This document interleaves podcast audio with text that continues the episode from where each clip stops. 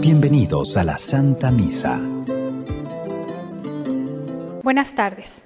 Hoy celebramos la manifestación de Jesús, lo que conocemos como la Epifanía del Señor. Esta fiesta nos ilumina porque hemos recibido el don más precioso, Jesucristo.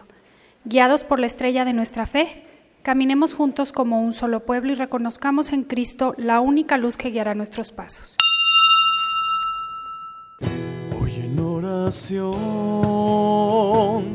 Quiero preguntar al Señor, quiero escuchar tu voz, tus palabras con amor, ser como eres tú, servidor de los demás. En el nombre del Padre, del Hijo, del Espíritu Santo. El Señor que ha venido a salvarnos esté con todos ustedes, hermanos. Feliz año a todos. Bienvenidos a quienes han viajado. Hemos pedido a Dios que estuvieran bien con sus familias y regresaran. Sabemos que es un tiempo donde viajamos por tierra, por aire, en fin. Qué bueno que estamos aquí, hermanos, que han regresado bien a casa. Me da mucho gusto verlos después de estos días de descanso, de familia.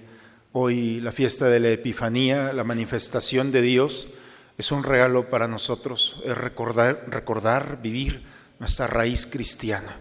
Por eso vamos a disponernos para que la palabra de Dios y alimentarnos de Él sea una oportunidad para recuperarnos en el Señor.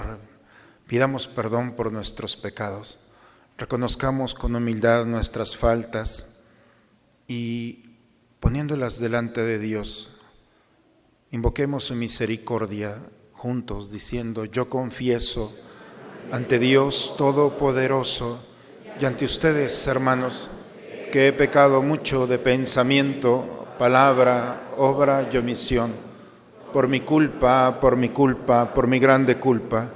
Por eso ruego a Santa María, siempre Virgen, a los ángeles, a los santos y a ustedes, hermanos, que intercedan por mí ante Dios nuestro Señor.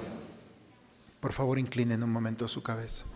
Dios Todopoderoso, tenga misericordia de nosotros, perdone todos nuestros pecados y nos lleve un día a gozar de la vida eterna. Amén. Tenme piedad, oh Dios, según tu amor. Tenme piedad, oh Dios, según tu amor.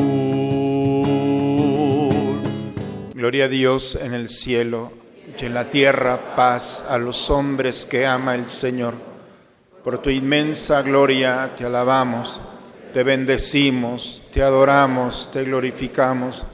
Te damos gracias, Señor Dios, Rey Celestial, Dios Padre Todopoderoso, Señor Hijo único Jesucristo, Señor Dios, Cordero de Dios, Hijo del Padre. Tú que quitas el pecado del mundo, ten piedad de nosotros. Tú que quitas el pecado del mundo, atiende a nuestra súplica. Tú que estás sentado a la derecha del Padre, ten piedad de nosotros, porque solo tú eres santo, solo tú, Señor, solo tú, Altísimo Jesucristo, con el Espíritu Santo, en la gloria de Dios Padre. Amén. Oremos.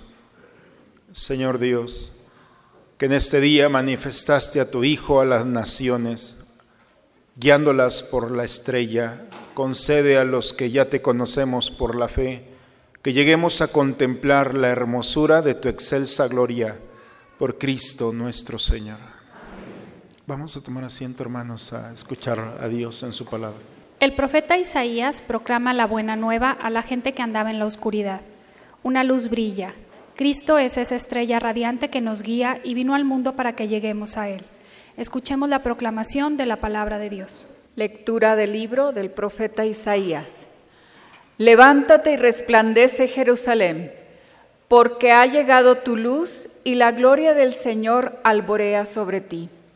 Mira, Las tinieblas cubren la tierra y espesa niebla envuelve a los pueblos, pero sobre ti resplandece el Señor y en ti se manifiesta su gloria. Caminarán los pueblos a tu luz y los reyes al resplandor de tu aurora. Levanta los ojos y mira alrededor. Todos se reúnen y vienen a ti. Tus hijos llegan de lejos, a tus hijas las traen en brazos. Entonces verás esto radiante de alegría. Tu corazón se alegrará y se ensanchará cuando se vuelquen sobre ti los tesoros del mar y te traigan las riquezas de los pueblos. Te inundará una multitud de camellos y dromedarios procedentes de Madián y de Efa. Vendrán todos los de Sabá trayendo incienso y oro y proclamando las alabanzas del Señor. Palabra de Dios. Al Salmo 71 respondemos, que te adoren Señor todos los pueblos. Comunica, Señor, al Rey tu juicio y tu justicia, al que es Hijo de Reyes. Así tu siervo saldrá en defensa de los pobres y regirá a tu pueblo justamente. ¿Todos? Que te adoren, Señor, todos los pueblos. Florecerá en sus días la justicia y reinará la paz, era tras era. De mar a mar se extenderá su reino y de un extremo al otro de la tierra. Que te adoren, Señor, todos los pueblos. Los reyes de Occidente y de las islas le ofrecerán sus dones. Ante él se postrarán todos los reyes y todas las naciones. Que te adoren, Señor, todos los pueblos. Al débil librará del poderoso y ayudará al que se encuentra sin amparo se apiadará del desvalido y pobre, y salvará la vida al desdichado. Laven, Señor, todos los pueblos. San Pablo nos recuerda que todos somos miembros del mismo cuerpo y partícipes de la promesa de salvación en Jesucristo. Escuchemos al apóstol. Lectura de la carta del apóstol San Pablo a los Efesios. Hermanos, han oído hablar de la distribución de la gracia de Dios que se me ha confiado en favor de ustedes. Por revelación se me dio a conocer este misterio, que no había sido manifestado a los hombres en otros tiempos, pero que ha sido revelado ahora por el Espíritu a sus santos apóstoles y profetas, es decir, por el Evangelio. También los paganos son coherederos de la misma herencia, miembros del mismo cuerpo y partícipes de la misma promesa en Jesucristo. Palabra de Dios. Unos magos de Oriente, acostumbrados a mirar al cielo, se dejan impactar por la luz de una estrella, que los guiará hasta el rey de los judíos. Al encontrarlo, ven a un niño, ante el cual se postran y adoran, ofreciéndole oro, incienso y mirra. Busca primero el reino de Dios y su justicia divina. Por añadidura lo demás se te dará. Aleluya.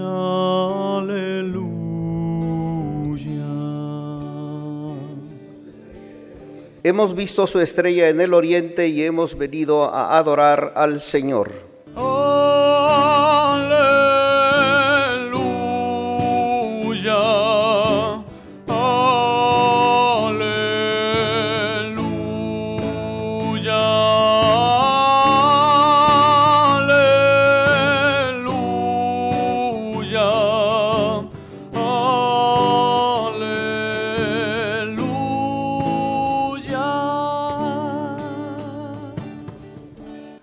Esté con todos ustedes, hermanos.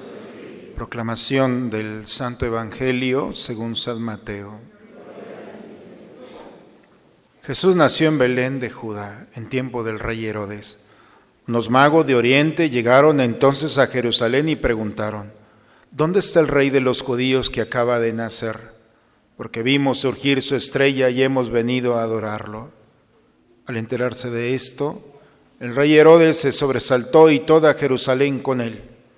Convocó entonces a los sumos sacerdotes y a los escribas del pueblo y les preguntó dónde tenía que nacer el Mesías.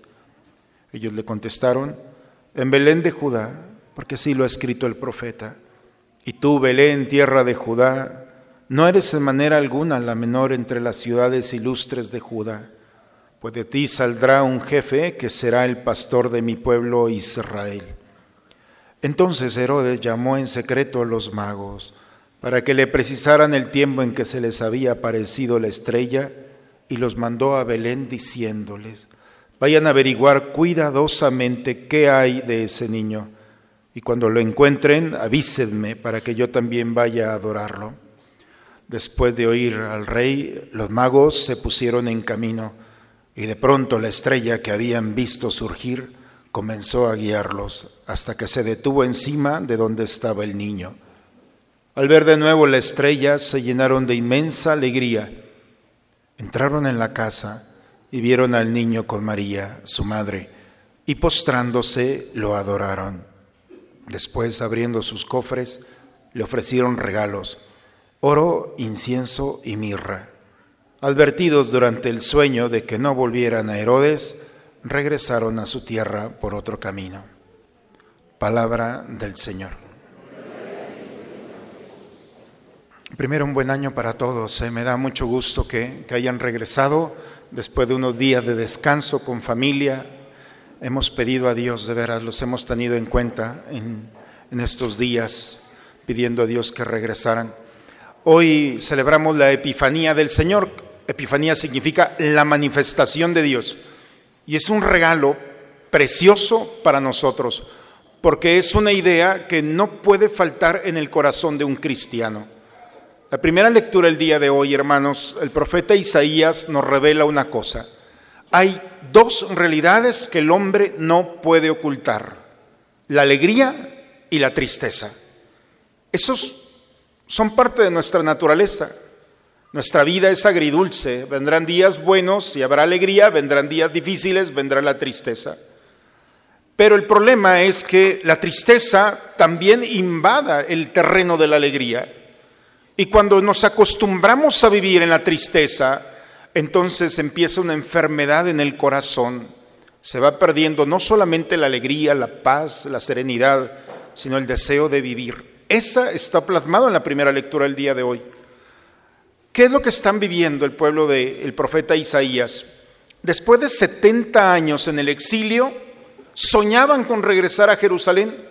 Nabucodonosor se los llevó al exilio, 70 años, llega otro imperio, Ciro los regresa y cuando regresan a Jerusalén, el sueño de todos los días regresar, regresan y se dan cuenta de que la Jerusalén que habían dejado 70 años atrás no queda nada todo destruido, su templo, sus casas, sus familias. Es un desierto total allí, 70 años en el abandono. Y entonces la alegría de volver se vuelve una profunda tristeza. El gran sueño se vuelve una pesadilla. Y nuevamente la tristeza del exilio se vuelve a manifestar ya regresando a su tierra. El profeta Isaías por eso les grita al pueblo, levántate y resplandece Jerusalén. Porque lo que están viviendo es la tristeza y no la pueden ocultar. Su discurso, su mirada, su... Todo es un mundo de dolor porque no tienen lo que han querido. Y cuando alguien no obtiene lo que desea, entonces empieza la tristeza, la frustración, el enojo, en fin, todas esas realidades humanas. Y el profeta rompe esta lógica el día de hoy. Levántate y resplandece Jerusalén, porque ha llegado tu luz. Porque el paso de la tristeza a la alegría no es un acto de la voluntad. Hoy me voy a despertar y voy a ser feliz. Porque te vas a encontrar con realidades que van a quitar, enfrentar ese acto de la voluntad. La verdadera alegría, la verdadera paz, la verdadera luz que se enfrenta a las malas noticias de un mundo no brota solamente de un acto de la voluntad, sino de un encuentro con la luz. Por eso el profeta el día de hoy nos habla sobre esto. Nieblas cubren la tierra, espesa niebla envuelve a los pueblos. Está la tristeza presente, la desesperanza. Pero hay un encuentro, una experiencia que va a hacer resplandecer la gloria del Señor. Y esa gloria del Señor que viene a impactar al hombre, entonces lo primero que hace es entrar en la raíz del hombre, arrancar el oprobio, es decir, la tristeza que se ha arraigado, la amargura, y entonces el acto de Dios, aceptado por el hombre, viene a darle una visión diferente. Es lo que está viviendo el profeta. El profeta ve lo que los otros no ven. Todo mundo ve ruinas, y lo que el profeta está viendo es cómo Dios está construyendo en esas ruinas. Cómo lo que ellos no han podido hacer, Dios lo está haciendo. Cómo Dios está actuando de una manera tan sutil que parece que no está, pero está actuando y está reconstruyendo y está iluminando la oscuridad del hombre que está perdido, aferrado al dolor y a la tristeza. No, sé si explicamos eh, esta primera lectura, porque es una buena noticia, porque el profeta está diciendo, tenemos muchas razones para estar tristes, pero tenemos una razón suficiente para romper esa lógica de la tristeza y vivir en la esperanza, porque la gloria de Dios se manifiesta en todos aquellos que aceptan que Dios puede transformar esa realidad. Por eso la primera lectura es una dosis de esperanza, porque no hace falta, hermanos, como dice el profeta, no hace falta hablar para decir cómo andamos. Nuestra cara es el mapa del corazón. Y como el pueblo de Israel podemos tener un panorama delante de nosotros incierto, oscuridad. No hay razón para despertarse. Son 500 años antes de Cristo y esta misma realidad la podemos vivir nosotros. Cuando hemos fracasado, cuando llega la enfermedad, cuando llega la muerte del ser querido, tenemos muchas razones para tomar la bandera de la tristeza y decir, pues a ver qué viene. Nada de a ver qué viene. Va a venir Dios. Esa es la certeza del profeta. Y quien vive la experiencia de Dios, las malas noticias no tienen poder, no lo determinan. Porque el hombre que se determina por las circunstancias, si las circunstancias están buenas, será bueno. Si las circunstancias no le favorecen, estará triste. Quien vive la experiencia de Dios no se determina de la piel hacia afuera, se determina de adentro hacia afuera. Y es cuando puede ver lo que los otros no ven. Y cuando alguien ve ruinas, alguien puede ver una construcción y cómo Dios va actuando y cuando alguien ve la oscuridad, puede ver también la luz que puede iluminar esa oscuridad. es la lógica totalmente diferente. La pregunta el día de hoy es, ¿quién te determina? ¿Te determina una noticia? ¿Te determina los medios de comunicación? ¿Te determina? ¿Quién te determina? Y como el profeta tienes la opción o pensar como el pueblo, determinarte por el exterior, por las circunstancias, que no son para menos, ¿eh? no hay que ser ingenuos para ver cómo nos pueden afectar. Pero también ante una realidad, como el profeta nos está diciendo, si tú te determinas, si permites que Dios determine con su luz, entonces la gloria de Dios va a iluminar tu rostro y el rostro de los que están contigo. Cuando Moisés venía bajando del Sinaí, la gente no lo podía ver. Y le tuvieron que poner un manto en la cabeza, lo cubrían, porque era tanto el resplandor que iluminaba que, ¿cómo se dice cuando? Nada más quería ver si andaban despiertos, porque con este clima se encandilaban, gracias. Es decir, eso es la gloria de Dios. La gloria de Dios es la que va a iluminar y no te das cuenta. Pero cuando te determinas y dices, hoy el Señor está conmigo, venga lo que venga, entonces las estructuras de este mundo no tienen poder sobre ti. Eso es un líder. Es alguien responsable de llevar a Dios Porque Dios no solamente se proclama con palabras, sería muy fácil aquí, pero el día a día, cimentado en Dios, en su luz, su gloria va a manifestar, a iluminar tus decisiones, tus palabras, tus consejos, tus proyectos, los va a llevar a perfección. Por eso la primera lectura el día de hoy es, ¿cómo estás? Y hay que mirarnos en el espejo y decir, no representa el rostro de un cristiano. Porque si te ha ido mal, si no te han aceptado, si te rechazaron, si bla, o sea, tienen muchas razones. Aquí están las razones. Pero si te dejas llevar por esas razones, entonces vas a terminar en un cuarto llorando solo y sin consuelo y no vas a querer despertarte mañana. En cambio, si tienes a Dios, será tu fortaleza, tu seguridad, será tu luz que ilumine y puedas entender que aún en el fracaso, aún en la desilusión, en el rechazo, no estás solo, no estás sola. Es la experiencia de los hombres de Dios. Dios no te va a encapsular, te va a ir bien. No, no te va a ir bien, punto. Por eso Santa Teresa dice, con razón tienes tan pocos amigos, mira cómo nos tratas.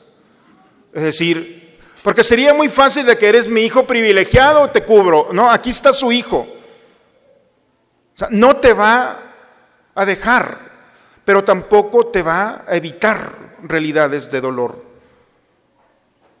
Por eso, lo más precioso del texto de Isaías es que tienes que enfrentar la vida y tienes que cambiar las circunstancias y tienes que enfrentar con valentía. Y en los momentos de oscuridad, cuando te abandonen, cuando venga la oscuridad, cuando venga el, dolor, en fin, entonces nadie va a entender, si no ha encontrado a Cristo, qué te sostiene. Es la experiencia más maravillosa, hermanos, cuando alguien se determina en, Dios, aún en los momentos de oscuridad, de dolor y de tristeza, tiene la valentía de decirle a Dios gracias. ¿Cómo? Es el privilegio de un sacerdote, espero que también. Ver personas que están en una cama, destrozadas por la enfermedad, con el dolor, y todavía se atreven a decirle a Dios, Señor, gracias. Vaya, el cuerpo lastimado, pero el alma intacta. ¿Qué los sostiene? ¿Qué los vitaliza? Dios. Esa es la experiencia. Por eso, si tu rostro no representa la alegría, el problema no es el rostro, el problema es lo que hay dentro. ¿Quién te dijo que no se puede? ¿En qué momento te hicieron pensar que las cosas no podían cambiar? ¿Por qué te determinas por las circunstancias exteriores cuando tienes a un Dios que puede iluminar y puede encontrar caminos que nunca otro ha encontrado. Esa es la primera lectura, una pincelada, una dosis de esperanza. El Evangelio el día de hoy, hermanos, es un texto que estamos celebrando la Epifanía. Nos ubica primero en un contexto histórico. Herodes era rey de Judá, rey de Jerusalén. Herodes, hay otros, hay tres Herodes. Este es Herodes el Grande, el más sanguinario, cínico. Ha sido, pues, por eso lo presentan así, un contexto que tiene delante de este nacimiento el peor momento. Y en este rey Herodes, unos magos de Oriente, unos sabios de Oriente, estudiosos, de los astros, han descubierto una estrella. Las estrellas atípicas eran aquellas que determinaban que un gran personaje iba a estar presente. Por eso los grandes personajes siempre tienen una estrella. ¿Ustedes tienen estrella? ¿O son como ordinarios? De todas las que hay en el cosmos, por favor escojan una. Aquí dice, esta es mi estrella esa estrella. Y estos magos, estos sabios, ven esa estrella típica que los va conduciendo. Llegan a Jerusalén y la pregunta es, ¿dónde está el rey de los judíos que acaba de nacer? hemos visto su estrella. Hay un nacimiento y por las características aquí está este personaje, viene el rey. Dice que Herodes y Jerusalén se sobresaltaron. Se sobresaltaron, se estremecieron por un nacimiento. Herodes era indumeo, era del sur. El rey de Jerusalén tenía que ser del estirpe de David, así decía la promesa que Dios le había hecho a Gesed, a David. De la estirpe de David, de los hijos de David, de la descendencia de David, iba a ser el rey de Israel. Y había un indumeo allí, no tenía nada que hacer. Había comprado el título de rey, había sobornado a los judíos y les había comprado el reinado. ¿A cambio de qué? Les, les puso un, un templo muy hermoso y los tenía calladitos a todos, tranquilos. Vivía una mentira. Dicen que la peor mentira no es la que se dice, sino la que se vive. Este mentiroso vivía como rey, pero no era el rey. Vivía, actuaba, pensaba. Todo el mundo sabía que no debería de estar allí, pero les hizo un templo y los tenía a todos comiendo. Les compró la conciencia, una corrupción total. Resulta que esta mentira no se puede sostener, ni la gran mentira de ese imperio se puede sostener por una verdad. La verdad de un niño, un niño, la verdad ha nacido, hizo vibrar, temblar todo el imperio. Y entonces junta, Herodes junta a los reyes, a los, eh, a los levitas, a los fariseos, a los, y les pregunta, ¿dónde tiene que nacer este rey de esta estrella? Pues Miqueas, 500 años atrás, un poco más, Miqueas dice que tiene que nacer en Belén, por eso ellos le contestaron en Belén, como dice el profeta, en tierra de Judá, y le dice, vayan, búsquenlo. Si ustedes saben algo de él, díganme para irlo a adorar también. Ajá, irlo a adorar. Si ya sabía lo que tenía que hacer. La mentira, para sostenerse, es capaz de cualquier cosa. Y no le importa matar a un niño inocente, no le importa con tal de sostenerse. Por eso es muy peligrosa la corrupción, que quita límites y atenta contra lo más sagrado, que es su niño. Los magos van, encuentran la estrella que los conduce a Belén. Y entonces entran en la casa y encuentran a María, su madre, al niño, y lo adoran se postran delante de este niño y le ofrecen sus regalos. Oro, el oro solamente se podía ofrecer a los reyes, solamente a ellos. Yo sé, maridos, que ustedes le regalan joyas a sus mujeres, pero antes no se podía. Solamente los reyes podían recibir el oro. Y por eso, cuando se lo entregan, le están diciendo, tú eres el rey verdadero menos el incienso. Hoy tenemos incienso en nuestras casas. Los utilizamos en la vida cotidiana. Antes no, el incienso es solo para Dios. Y al niño le entregan el incienso. O sea, no es cualquier niño. Este niño no solamente rey, es Dios. Y luego le dan la mirra, que la mirra es el aloe, el aceite, para perfumar un cuerpo, especialmente corrupto. Y entonces le dan la mirra como signo de que es hombre también. Por eso se presume que los reyes eran tres, por, los regalos. Hay quien en Oriente dicen que son dos, en fin. Aquí lo importante es descubrir que reciben y adoran a esos. Y lo más importante no son los regalos, lo más importante es que eran de Oriente, no eran del pueblo judío. Estos no tenían nada que hacer adorando al niño Dios, porque no eran del pueblo escogido de la promesa, aparentemente. La segunda lectura, hermanos, ya para terminar. San Pablo los Efesios dice, ¿han oído hablar de la distribución de la gracia? ¿Han oído hablar de Dios, del poder de Dios? Dice Pablo. ¿Ustedes han escuchado de cómo Dios tiene el poder de cambiar todas las cosas? Pues bien, por revelación a mí se me concedió. Pablo dice, se sorprende el mismo, esto que ustedes han escuchado, a mí se me concedió por revelación lo que ha estado oculto todos los siglos. Y Dios a mí, que era un excluido, porque él mismo se, tiene el concepto de sí mismo como un aborto, un aborto no amado, no querido. Yo que ataqué, yo que hice, Dios me incluyó en su proyecto, puso en mi corazón algo que llamamos evangelio. Y el evangelio es el poder que tiene Dios para transformar toda realidad. Y este evangelio, este poder que tiene Dios, no es solamente para los judíos, es para todos, aún los paganos. El pagano es el que vive en, en los árboles, es decir, aquellos que no cuentan. Este poder viene para todos.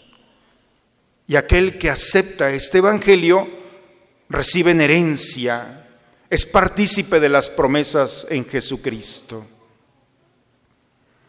Bien, hermanos, ¿qué, ¿qué, nos quiere decir la palabra de Dios en pocas palabras, después de dar una pincelada de estas lecturas? Lo más maravilloso, hermanos, es que en nuestra vida vendrán momentos de oscuridad y momentos de alegría. Y este mundo, con todas las circunstancias, nos puede afectar y determinar. Y días vamos a estar bien y otros días vamos a estar mal. La palabra del día de hoy es que el amor de Dios no viene para algunos, viene para todos. Nadie está excluido del Evangelio, como dice Pablo. Y quien acepta el Evangelio de Dios, acepta la gracia, el poder de Dios, que no es por nuestros méritos. Ese poder de Dios tiene la gracia y la fuerza de transformar toda realidad la oscuridad la transforma en luz. La desesperanza, el desconsuelo, la desilusión no pueden contra el Evangelio. El Evangelio es la certeza de que no caminamos solos o solas y de que en los momentos de dificultad tienes la gracia de Dios para hacer temblar esa mentira que está delante de ti y que te ha hecho sufrir que ha cerrado las puertas del corazón y te ha cerrado a ti mismo y a los demás. El Evangelio es el poder que Cristo ha venido a depositar en nuestras manos. Y cuando alguien vive esta experiencia, porque no es un concepto, es una experiencia, Señor, ser injertos en el misterio de Dios, entonces lo primero que provoca es que al participar de Dios y de este Evangelio, la gloria de Dios resplandece.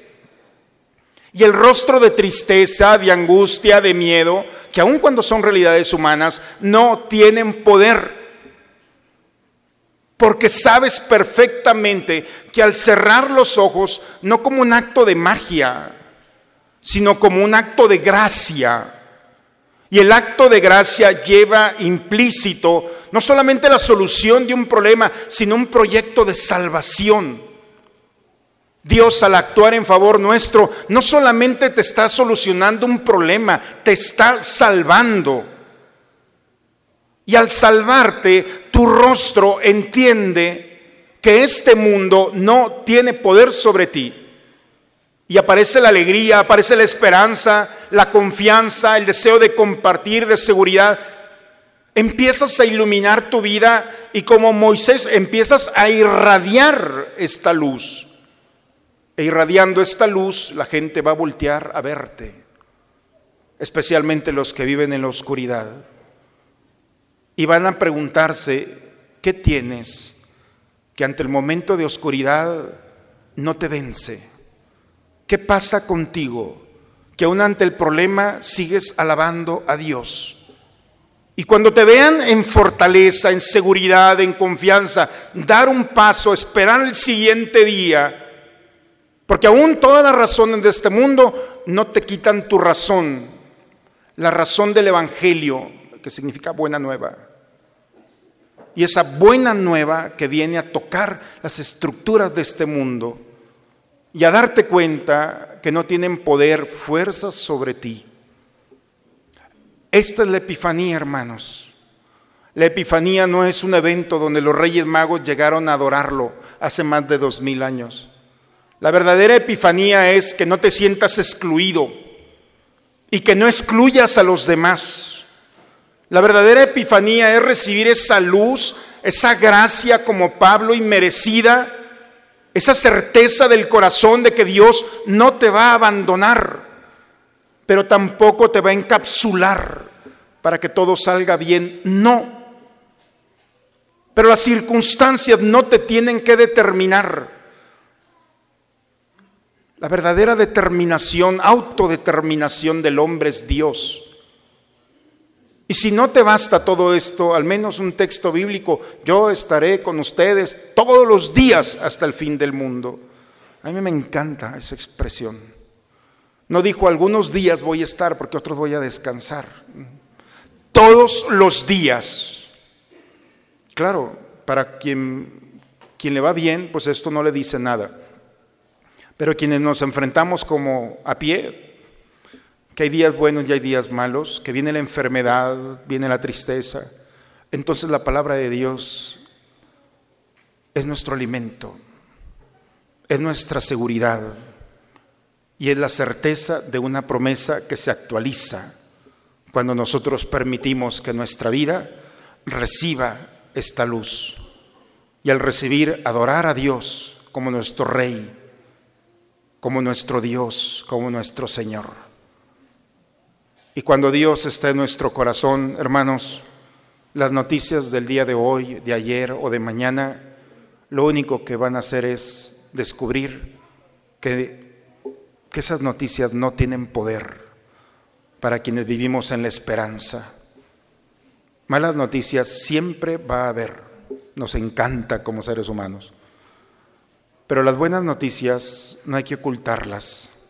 La buena noticia que hemos encontrado al Señor tiene que manifestarse en un rostro, en una palabra, en una razón para despertarnos mañana con toda confianza de que el Señor puede transformar toda realidad. Esa es la certeza del cristiano. Por eso dormimos muy bien, porque sabemos que mañana, aun cuando este día no nos ha dado lo que queríamos, sabemos que el Evangelio no se acaba. Y con nosotros en este mundo y cuando no estemos, el Evangelio seguirá rigiendo en este mundo, mientras haya un corazón que quiera adorar a Dios como su Señor, como su Dios, como su Rey. En el nombre del Padre, del Hijo y del Espíritu Santo. Vamos a ponernos de pie, hermanos. Renovemos nuestra fe. ¿Creen ustedes en Dios Padre que ha creado el cielo y la tierra? ¿Creen que Jesucristo ha sido el único hijo de María que murió, resucitó y está sentado a la derecha del Padre? ¿Creen ustedes en el Espíritu Santo? ¿Creen que los santos interceden por nosotros y que después de esta vida nos espera la vida eterna? Levantemos nuestra mano entonces y digamos, hermano, esta es nuestra fe. Es la fe de nuestra iglesia que nos alegramos de profesar en Jesucristo nuestro Señor. Amén. Bien, hermanos, vamos a tomar asiento, a preparar el altar del Señor para alimentarnos de Él.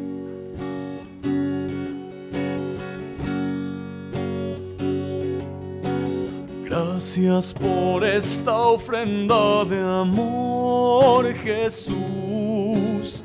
Vienes a quedarte en mi corazón. Sigamos orando, hermanos, para que este sacrificio mío de ustedes sea agradable a Dios Padre Todopoderoso.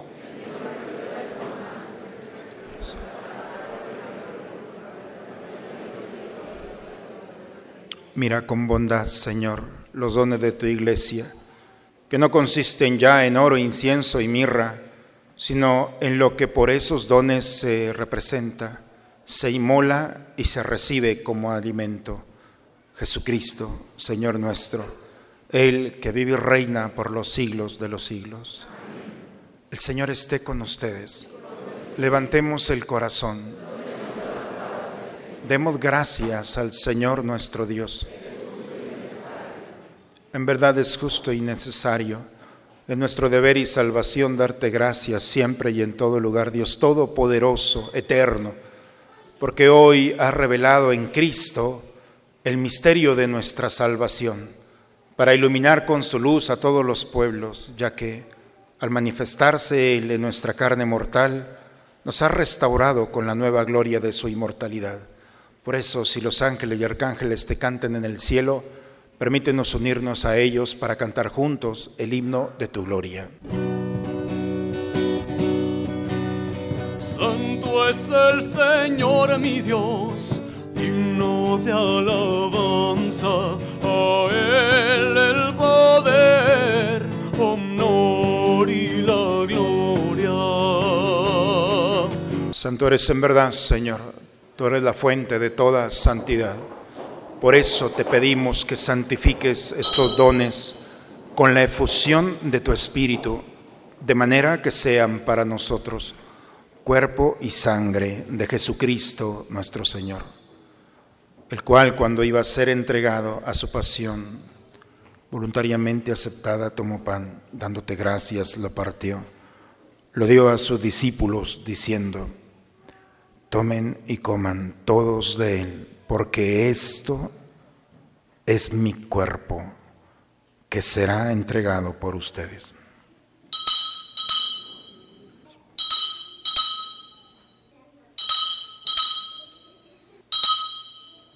Del mismo modo, acabada la cena, tomó el cáliz, dándote gracias de nuevo. Lo pasó a sus discípulos diciendo, tomen y beban todos de él, porque este es el cáliz de mi sangre sangre de la alianza nueva y eterna, que será derramada por ustedes y por muchos para el perdón de los pecados. Hagan esto en conmemoración mía.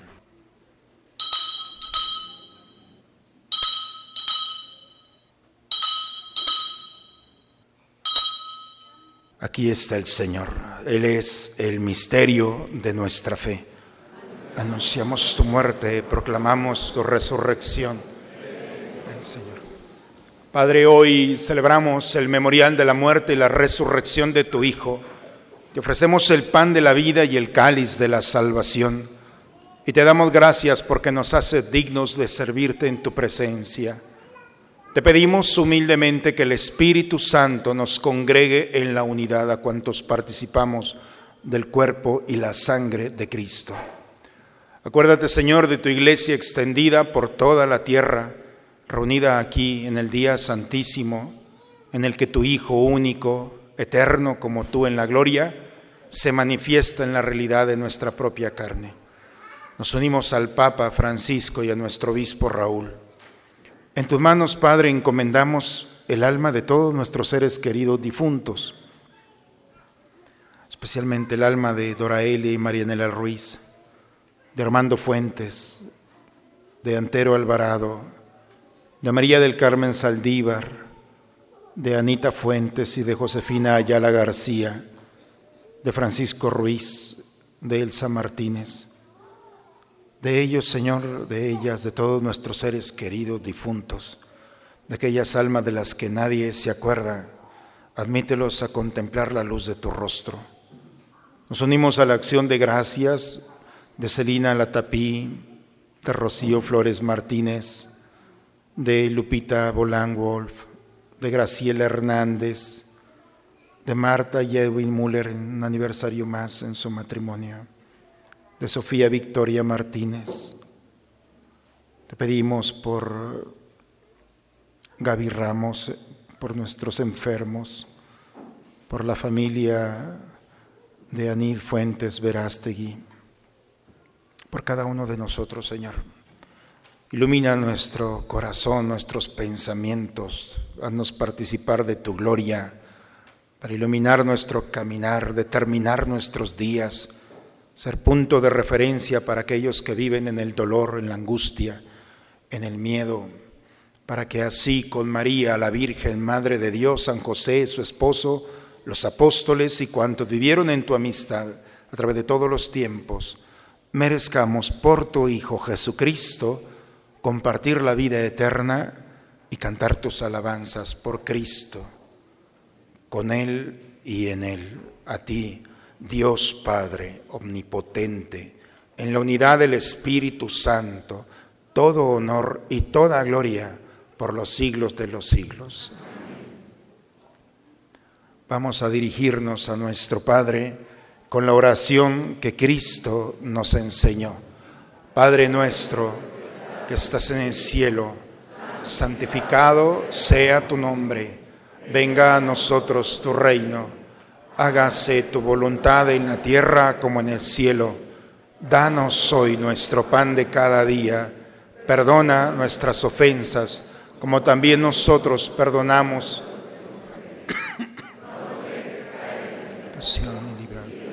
Líbranos de todos los males, Señor, concédenos la paz en nuestros días para que ayudados por tu misericordia vivamos libres de pecado y protegidos de toda perturbación, mientras estamos esperando la venida gloriosa de nuestro Salvador Jesucristo. Señor Jesucristo, que dijiste a tus apóstoles, la paz les dejo, mi paz les doy, no tengas en cuenta nuestros pecados, ve la fe de tu iglesia y conforme a tu palabra concédele la paz y la unidad. Tú que vives y reinas por los siglos de los siglos. La paz del Señor esté siempre con ustedes, hermanos. Esta paz que el Señor nos ofrece, pues vamos a recibirla, es para nosotros, nos gozamos en ella y la compartimos con aquel que está a nuestro lado. damos un signo de comunión. Cordero de Dios, que quita el pecado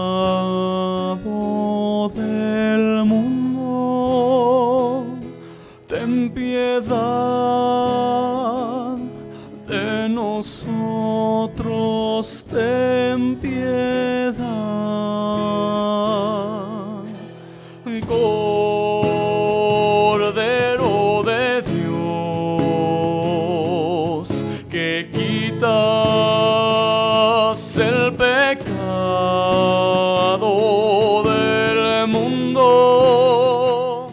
Este es el Cordero de Dios, es Cristo Jesús.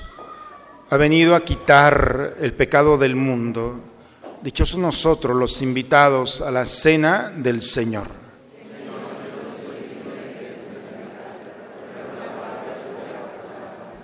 Hemos visto su estrella en el oriente y venimos con regalos a adorar al Señor.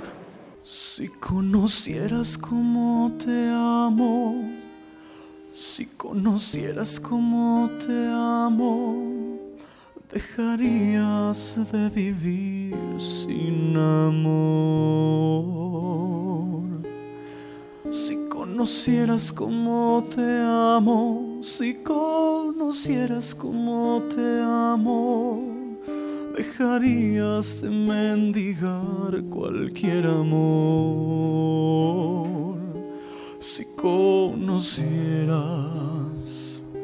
cómo te amo, cómo te amo, serías más feliz. Si conocieras cómo te busco, si conocieras cómo te busco, dejarías que te alcanzara mi voz. Si conocieras cómo te busco, si conocieras cómo te busco, dejarías que te hablara el corazón. Si conocieras cómo te busco como te busco, escucharías más mi voz. Si conocieras cómo te amo, cómo te amo, serías más feliz.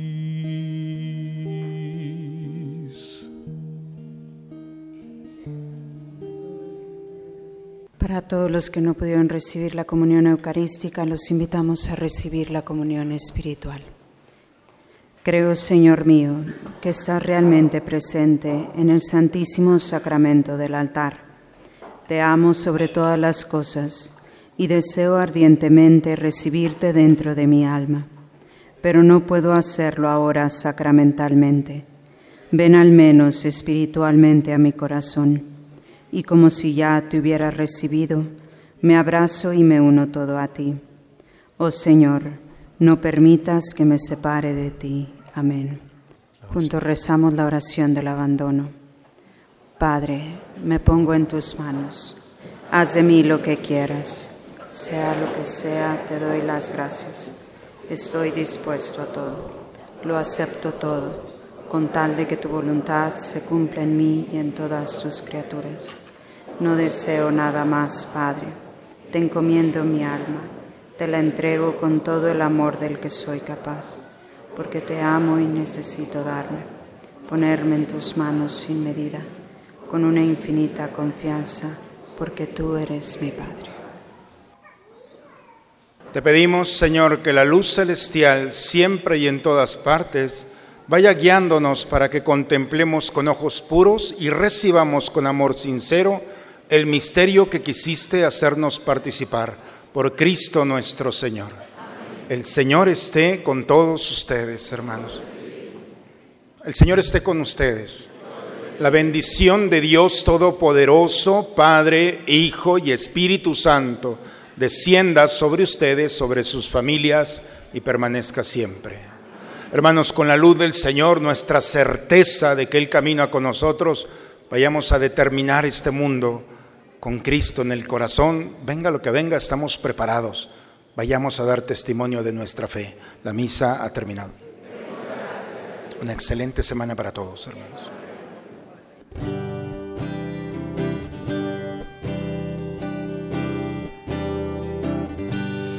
Cuando te sientas solo y sin amor. Cuando te sea difícil ser mejor. Cuando te sientas triste en tu interior. Y necesites más que comprensión. No te preocupes que solo no estás. Alguien contigo y de tu mano va.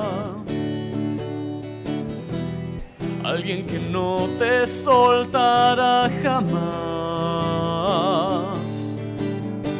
Cierra los ojos y abre el corazón con una oración. Piensa en la Virgen María, es la madre que nos cuida. Que tú se lo pidas, a Jesús le contará de ti. Junta tus manos y dile que ella es tu gran amiga. Dile con una sonrisa que cada día la quieres más, como la Virgen María, no hay otra igual.